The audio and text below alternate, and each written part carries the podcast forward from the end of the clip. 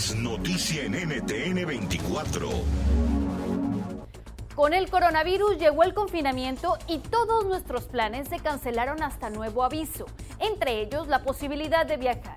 Es posible que usted haya quedado atrapado en Estados Unidos con una visa de turista a punto de expirar o por el contrario haya dejado a medio camino su trámite para sacar una visa de Estados Unidos. ¿Qué hacer en estos casos? 1. Si su estatus temporal está a punto de vencer, por ejemplo, si usted está de visita en Estados Unidos o es estudiante, puede solicitar una extensión de estado llenando el formulario I-539 en la página del Servicio de Migración.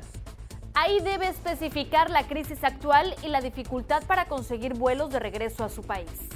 2. Si usted está en el proceso de tramitar una visa de Estados Unidos en su país de origen, paciencia. Todos los trámites en línea se pueden hacer sin dificultad, pero los pasos finales como la entrevista y la cita para obtener sus datos biométricos están suspendidos hasta nuevo aviso.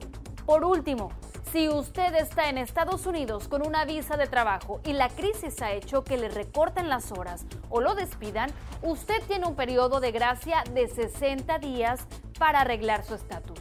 Sus opciones son 1. Regresar a su país. 2. Cambiar de trabajo y pedirle a su nuevo empleador que complete la planilla I-129. 3. Cambiar de estatus llenando la planilla I-539 a la que hicimos referencia antes. 4. Cambiar de estatus a la visa F para aprovechar para estudiar algo nuevo. Para más información, entre a www.ntn24.com.